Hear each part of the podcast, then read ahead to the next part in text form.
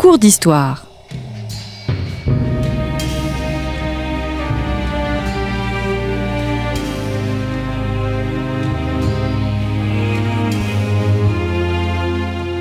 On retrouve Christophe Dickès. Chers auditeurs, bonjour, bonjour à toutes et à tous. Merci d'être fidèles à Storia Voce. Je vous rappelle que cette émission vous est offerte par le magazine Histoire et Civilisation. N'hésitez pas à vous abonner. Les abonnements commencent à partir d'un euro par mois. Pour ce faire, vous vous rendez sur le site internet histoire et civilisation.com. Marie Favreau, bonjour. Bonjour. Merci d'avoir répondu à notre invitation. Vous êtes docteur en histoire, maître de conférence à Nanterre, spécialiste du, des Mongols et vous venez de publier un livre absolument remarquable intitulé La Horde, comment les Mongols ont changé le monde. Alors nous avons réalisé trois émissions. Une première émission qui sera une première approche historiographique sur ce que sont les Mongols, nouveau regard sur la Horde. Ensuite nous verrons ce qu'est le grand échange mongol qui constitue véritablement le pilier de votre, de votre ouvrage. Et enfin, dans une troisième partie, une troisième émission, un troisième cours d'histoire, nous verrons la route mongole du Nord ou l'apogée de l'Empire mongol. Alors nous entamons donc euh, ce cours d'histoire avec cette première partie consacrée au regard sur la Horde, une première approche historiographique. Il existe une singularité de la Horde. La Horde, donc, c'est un empire du fin XIIe siècle jusqu'au début du XVe siècle. Ce n'est ni un empire classique, ni un État dynastique, ni un État-nation. Comment définir cette Horde? Alors en fait, la horde, euh, c'est oui un empire, mais c'est le, le, terme lui-même, moi, m'a c'est mon choix de l'avoir gardé. D'abord, c'est parce que c'est un terme qu'on trouve dans les sources mongoles. Euh, c'est un terme ancien, dans les sources euh, même euh, en Asie, en chinois, en turc. Le terme horde, horda, hordou, sous différentes formes, existe depuis au moins le deuxième siècle avant Jésus-Christ et, et définit des pouvoirs nomades essentiellement, euh, et clairement des pouvoirs qui n'existent pas en Occident. Et en fait, le terme lui-même n'apparaît pas dans nos sources occidentales, mais je veux dire, quand je dis occidental, je veux dire aussi euh, russe, en slave, euh, dans les sources du Moyen-Orient, en arabe, en persan, n'apparaît pas avant le XIIIe siècle. Euh, il apparaît au moment des euh, conquêtes mongoles, de la grande expansion mongole du XIIIe siècle. Et ce qui m'a semblé intéressant, c'est de garder ce terme, parce que clairement, pour ces sédentaires occidentaux, euh, moyen-orientaux, slaves, ben, en fait, euh, la Horde, ça définit un pouvoir qu'ils ne connaissent pas, qui est nouveau. Euh, euh, et, donc, ils, choisissent eux-mêmes de ne pas le traduire, de garder ce terme. Alors, on ajoute un H après, à un moment donné, etc. Mais c'est le même, Horde. Et, je voulais le réhabiliter un peu, parce qu'aujourd'hui, Horde, pour nous, occidentaux, ça veut dire quelque chose d'assez violent, de, presque anti-étatique, etc. Or, à l'époque, ça veut dire vraiment un pouvoir nomade, un empire nomade. Hmm. Comment peut-on passer en moins de 30 ans d'une population d'un millier de personnes à plusieurs centaines de milliers? Ah, Alors ça, c'est des questions importantes qui se sont posées euh, avec mes collègues historiens sur la démographie des Mongols. Euh, ils sont peu nombreux, on a du mal euh, exactement à savoir combien au début de l'expansion mongole, mais ils s'agrandissent. Euh, ce qui est certain, c'est que ce qui joue, c'est leur capacité à intégrer euh, les sujets, les populations vaincues dans leur rang, les intégrer militairement, civilement. Donc en fait, euh, quand on a cette image euh, très négative sur laquelle on reviendra des Mongols qui détruisent autour d'eux, en fait, on est à côté parce que ce qui intéresse les Mongols, c'est d'avoir plus de sujets. Donc quand ils sont et qu'ils intègrent une ville, qu'ils sont dans la conquête ils intègrent dans leur rang de nouvelles populations. Et donc, ils agrandissent leur propre population. Et donc, le terme mongol, qui est en fait un peu un terme politique, hein, plus qu'ethnique, euh, ben, en fait, recouvre de plus en plus de populations au fur et à mesure du XIIIe siècle. Hmm. Est-ce qu'il faut sortir au fond du stéréotype du mongol pillard, du mongol brutal? La horde est-elle au vraiment une foule indisciplinée et incontrôlable ou au contraire un État au fond qui perdure dans le temps? Oui, voilà, exactement. Moi, c'est quelque chose qui, au départ, n'était pas forcément mon, cheval de bataille. Euh, je veux dire, je travaille en tant qu'historienne euh, de manière euh, plus ou moins objective avec mes sources. J'essaie de les comprendre, j'essaie de les lire, j'essaie de les traduire. Et plus j'avançais, plus je me disais, mais attendez, ces Mongols ou ces nomades, euh, ce qui les intéresse, c'est pas de raser des villes, c'est pas de détruire des populations, c'est de, de construire un État euh, et de construire un empire qui va s'étendre donc tout au long du XIIIe et même du XIVe siècle. Donc finalement, il il me semble clair qu'il faut qu'on sorte de, effectivement quelque chose qui serait un stéréotype et en fait un stéréotype assez récent, un stéréotype colonial assez récent, probablement datant du 19e, début première moitié du 20e siècle, euh, ou euh, une époque où on n'aime pas les nomades, où les Russes d'une part, les mais aussi en Iran d'autre part, mais aussi en Chine encore, on cherche à sédentariser les nomades. Les nomades sont contre l'État, etc. On peut pas les intégrer. Donc euh, le stéréotype historiographique dont on a hérité euh, date en fait de ce, cette période coloniale 19e, 20e. Aujourd'hui, on est tout à fait capable avec nos sources de dire non, attendez, on va parler d'une autre histoire. Alors justement, quelles sont euh, les sources? Parce que euh, la question est de savoir si ces sources sont suffisamment importantes pour mieux aborder cette histoire. Et au-delà, est-ce qu'il faut sortir aussi d'un autre mythe qui est le mythe de l'oralité? Comme quoi les sources au fond n'existeraient pas et que euh, la culture mongole n'était qu'une culture orale. Oui, absolument. Ça, c'est aussi un autre élément clé. Moi, quand j'ai commencé à travailler sur ce sujet, on m'a dit ah ben voilà, ce sont des nomades, vous aurez pas assez de sources. Vous aurez que les sources, le regard des peuples vaincus sur les Mongols. En réalité, plus j'avançais dans mon travail, plus je trouvais des sources. D'abord parce que l'administration mongole est une administration qui se base sur l'écrit. Donc, ils ont produit énormément de documents qu'on peut appeler des documents de chancellerie, assez classiques d'une certaine manière. Euh, et donc, ces documents documents nous permettent aujourd'hui, quand on va fouiller dans les archives, qu'elles se trouvent en Russie, qu'elles se trouvent en Turquie, qu'elles se trouvent en Ukraine ou en Chine, on peut reconstruire un peu ce discours administratif officiel de l'Empire mongol grâce à ces sources écrites. Après, il est important d'ajouter d'autres sources à ça. Euh, moi, je, je travaillais aussi sur les monnaies énormément, pas en tant que numismate, mais en tant qu'historienne. Et donc, ça m'a permis de documenter l'histoire économique de la Horde d'Or et de l'Empire mongol. Et puis aussi, euh, c'est très important, on utilise des sources archéologiques, les objets ça nous permet d'entrer un peu dans le quotidien de ces nomades et de pas seulement s'en tenir euh, aux élites. Donc euh, en fait, on a, euh, à partir du moment où on est capable un peu de, combiner ces différents types de sources, bah, on a en réalité une grande variété de, documentation et, c'est très riche pour ces 13e, 14e siècles. On peut vraiment reconstruire cette période.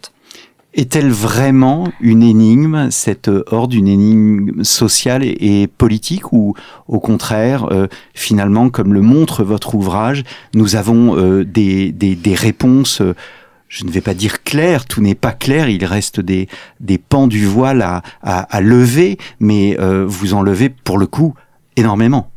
Oui, alors je suis d'accord. Euh, il y a ce côté énigme malgré tout qui reste. Enfin, moi, c'est ce qui m'a euh, au début mené. C'est-à-dire, mais oui, complètement. Je me suis dit, mais il faut que je comprenne euh, comment. Donc, je me disais, bon, ben voilà, je vais m'adresser aussi à mes étudiants. Il faut qu'on comprenne comment, qu'est-ce que ça veut dire vivre dans une horde, qu'est-ce que c'est une horde, comment elle se déplace. Donc, alors, j'ai essayé de travailler sur les, le chemin de la horde le long des grandes vallées fluviales. je voulais savoir aussi ces nomades, mais après tout, combien de temps dans l'année ils se déplacent? Est-ce qu'ils vont d'une zone d'un campement d'été à un campement d'hiver. Je me suis rendu compte que c'est plus compliqué. Il y a plusieurs campements et que en, finalement ils se déplacent de manière quasi hebdomadaire. Euh, combien de kilomètres ils font? Euh, Essayer de comprendre combien il y a de personnes dans une horde. Essayer de comprendre aussi euh, comment ils gèrent les troupeaux autour d'eux, comment ils gèrent le rapport à l'écologie, etc. Donc il y a des, ce que j'ai fait dans mon livre, il y a clairement des choses qu'on peut expliquer, mais il y a évidemment encore du travail à faire. Enfin, c'est une recherche en cours. Maintenant, ce qui est sûr, c'est que euh, on peut, et c'est ce que j'ai vraiment essayé de faire, raconter la horde de l'intérieur. C'était mon idée, c'est-à-dire arrêter de raconter l'empire mongol euh, de l'extérieur par la vision des sujets euh, de ceux qui ont été vaincus, mais raconter de l'intérieur, essayer de, de mettre au clair un peu, d'expliquer les motivations de ces conquérants. Je veux dire, qu'est-ce qui se passe? Pourquoi est-ce que ils se mettent à partir loin de chez eux? Pourquoi ils se lancent à la conquête de certaines de certaines villes? Donc ça, c'est clairement quelque chose, à mon avis, qu'on peut aujourd'hui voilà, rendre, euh, enfin, expliquer. Euh, et, ça faisait partie, je pense, vraiment des objectifs principaux de mon travail. La Horde, comment les Mongols ont changé le monde. J'ai oublié de donner euh, l'éditeur. Je ne vais, je vais me faire disputer. Il s'agit bien évidemment des éditions Perrin. Alors, cette période recouvre ce qu'on appelle le grand échange mongol qui est vraiment une découverte hein, pour pour ceux qui s'intéressent à cette civilisation. C'est un tournant majeur de l'histoire asiatique, une période de prospérité, on a envie de dire une période de renaissance euh, ou bien simplement une période, une naissance. Je fais la distinction entre renaissance et naissance. En l'occurrence, une civilisation euh, qui croît, qui se développe euh, ex nihilo. Ah oui, alors j'aime bien cette. Enfin, vous avez tout à fait raison. C'est vrai que c'est une.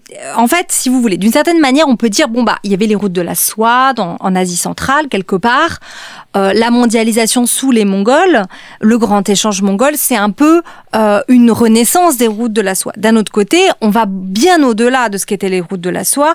Les Mongols ont cette espèce de capacité incroyable à mettre en place des systèmes qui connectent euh, différentes zones, donc ils vont mettre en place un grand système de circulation qui permettra à, les, aux principautés russes, au nord de l'Europe par exemple, moi je travaille plus sur la partie ouest, nord-ouest de l'Empire mongol, qui permettra à ces zones-là d'intégrer les grands marchés euh, liés au monde musulman qui sont en Asie centrale et qui sont très dominants euh, euh, au, Moyen Âge.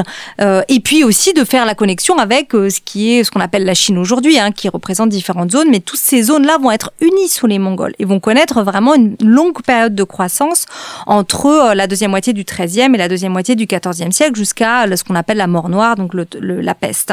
Et, et donc c'est vrai que cette période-là, c'est une, une forme de globalisation qui est assez exceptionnelle Évidemment, ça concerne pas l'ensemble euh, des terres mongoles, ça va bien au-delà. C'est pour ça que moi j'aime bien parler de grand échange mongol plutôt que d'empire mongol, parce que les Mongols vont avoir euh, la, la, la, volonté politique d'aller au-delà de leurs frontières, de passer contrat avec euh, l'Indonésie, les îles aux épices, le sud de l'Inde, le Yémen, euh, donc je disais l'Europe, l'Angleterre, voilà pour, pour les zones, pour parler en des termes contemporains, donc ils vont au-delà de leurs frontières. C'est pour ça qu'on parle de grand échange plutôt que seulement d'empire mongol. Et, et c'est pour ça aussi qu'on peut aussi parler d'une sorte de forme de mondialisation pour ces 13e, 14e siècles. Mais alors là aussi, c'est une découverte, l'étendue de l'influence mongole de l'Occident, Gênes, Venise et même les Flandres jusqu'à l'Extrême-Orient.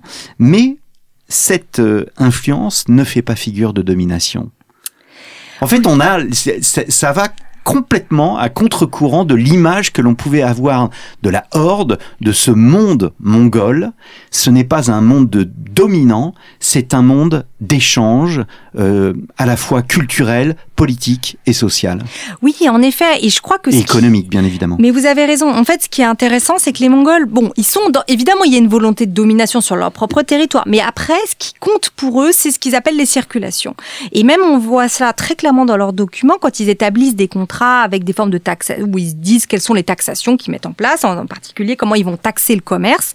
Ils disent aussi très clairement que il faut que cette taxation du commerce, elle reste euh, faible dans la mesure où ce qui compte, c'est quand même que les choses circulent. Ce qu'ils veulent, c'est que les gens circulent, c'est que les animaux circulent, c'est que les idées, les technologies circulent. Et donc, euh, ils vont mettre en place ces circulations. Alors après, l'autre question que je m'étais posée, mais c'est pourquoi est-ce que ces circulations sont si importantes pour eux? Et clairement, il y a là quelque chose qui est presque d'ordre spirituel, presque d'ordre religieux pour les Mongols. Ça fait vraiment appel à ce qu'ils une forme d'harmonie sociale en laquelle ils croient. Euh, cette idée que euh, pour qu'il y ait euh, une cohésion sociale, pour que les ancêtres soient heureux, que le présent soit connecté aussi au futur, que la descendance se porte bien, il faut qu'il y ait ces formes de circulation, ces échanges. Et donc, du coup, ils vont tout faire pour les mettre en place. Ce qui m'impressionne, c'est que les, les Mongols, en fait, ne profitent pas des sédentaires dans un sens négatif. Ils souhaitent à ce que ces sédentaires continuent à créer, continuent à se développer, continuent à, marchander. Le but n'est pas de piller, mais de faire en sorte que les peuples dominés continuent leur activité afin d'investir. Oui, ça c'est aussi quelque chose que j'ai découvert au fur et à mesure. C'était pas forcément mon idée de départ. Moi aussi, je partais avec euh, cette idée que voilà, ils s'en prenaient aux villes. Mais plus ça allait, plus dans mes recherches, je me rendais compte que non, euh, ils étaient. Leur idée, c'était quand même de créer un État qui fonctionne, un empire qui fonctionne, et que euh, clairement dès l'époque de Genghis Khan, conquérir une ville et la détruire en même temps, la piller complètement, ça n'avait aucun sens parce que une ville détruite, c'est une ville perdue. En fait, c'est pas une vraie conquête, c'est un échec de conquête. Donc, euh, et ça, c'est déjà dès l'époque de Genghis Khan, et ça va se vérifier par la suite cette idée que euh, finalement, il faut pas opposer comme on le croyait nomades et sédentaires parce que c'est pas leur idée. Euh, au contraire, ils sont dans une forme d'intégration. Certes, ils séparent les modes économiques, euh, les, les voilà les, les, zones d'agriculture ne doivent pas être trop en contact avec les zones d'élevage, c'est clair, ils savent organiser ça, ils comprennent ça, mais après, en même temps, eux, leur intérêt, c'est de faire en sorte que les villages, que les agriculteurs, que les villes, les artisans, puissent se développer dans, les, dans des conditions relativement bonnes. Et donc, ils, ils ont absolument conscience de ça et c'est présent dans les sources qu'on utilise. Quelle est la place du religieux dans cet univers mongol? Alors la place du religieux, c'est une place intéressante parce que pendant longtemps on a pensé que voilà les Mongols avaient une forme de, de désintérêt pour les religions et finalement n'intervenaient pas dans les religions de leur sujet, ce qui est en partie vrai. C'est-à-dire que euh, en fait euh, ils ne considèrent pas que leurs sujets doivent euh, suivre leur propre religion à eux. ils ont un certain nombre de croyances dans le culte des ancêtres, aussi dans le dieu du ciel qu'on appelle Tengri.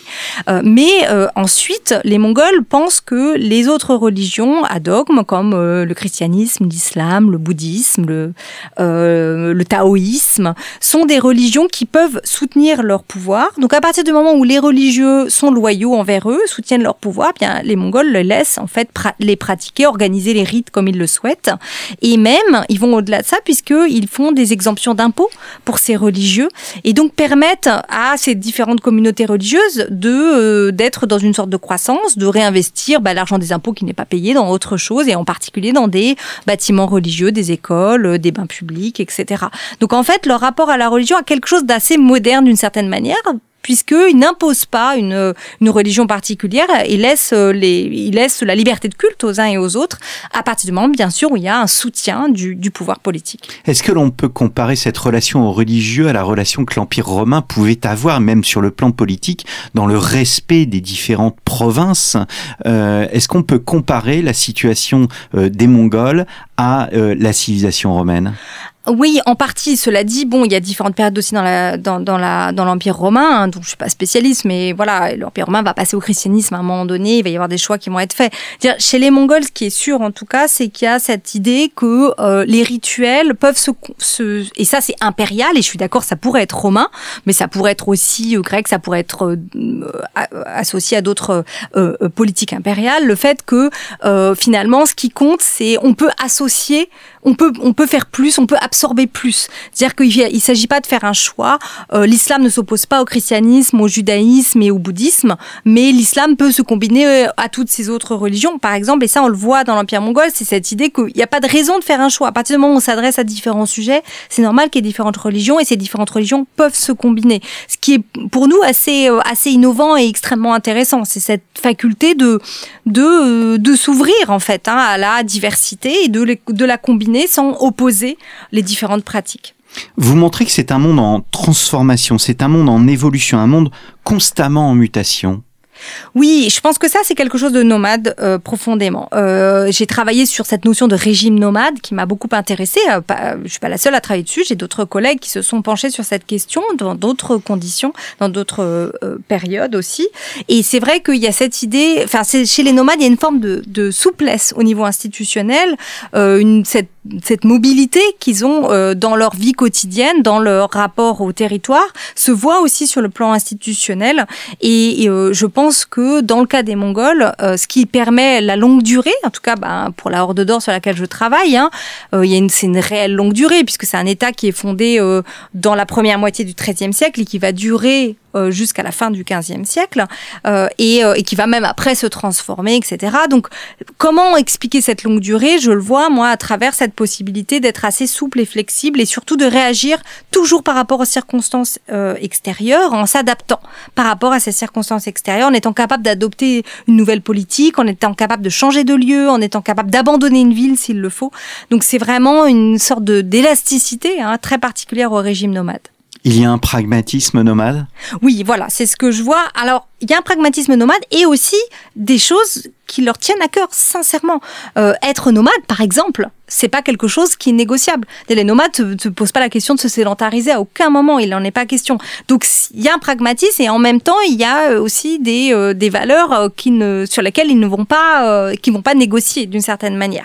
C'est être nomade, donc je l'ai dit, mais ça peut être aussi que le souverain soit d'origine Genghis Khanide, un descendant de Genghis Khan. Ça par exemple c'est quelque chose qu'on va retrouver tout au long de la période. C'est pas négociable. Il s'agit pas d'aller chercher un souverain extérieur. Non, il reste sur cette, cette lignée. Mais le fait d'avoir ces éléments de rigidité institutionnelle leur permet aussi une forme de souplesse et une capacité à intégrer des éléments euh, nouveaux euh, sans se sentir menacés. Hmm. Alors je le disais tout à l'heure, nous sommes sur le 12e, 13e, 14 15e siècle. Vous écrivez que le grand échange mongol transcende la séparation entre le monde médiéval et le monde moderne. Oui, parce que je me suis pas mal posé la question de, de, cette distinction que nous on fait dans nos chronologies euh, classiques, traditionnelles, entre médiéval, moderne notamment. Euh, et, euh, et c'est vrai que quand on travaille sur l'histoire de l'Asie et sur l'histoire mongole, on se demande à quel point ça fait sens, parce que en fait, il y a une, une épaisseur temporelle qui est différente, une profondeur temporelle différente. Avant les Mongols, il y a eu d'autres très grands empires, bien avant la période qu'on pourrait nous considérer en Europe comme la période romaine, etc.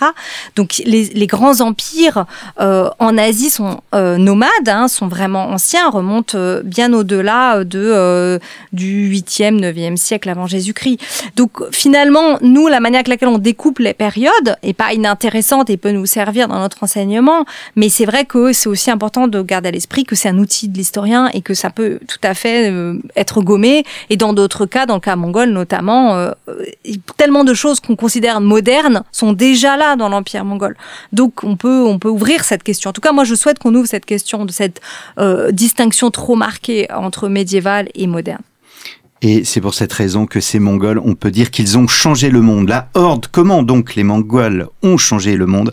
C'est le titre de votre ouvrage paru aux éditions Perrin. Merci beaucoup Marie Favreau et nous nous retrouverons la semaine prochaine pour la deuxième partie de nos cours d'histoire consacrés à l'univers mongol. Nous verrons le grand échange mongol. Merci beaucoup, restez fidèles à Storia Voce et on se retrouve la semaine prochaine. Très bonne semaine à vous.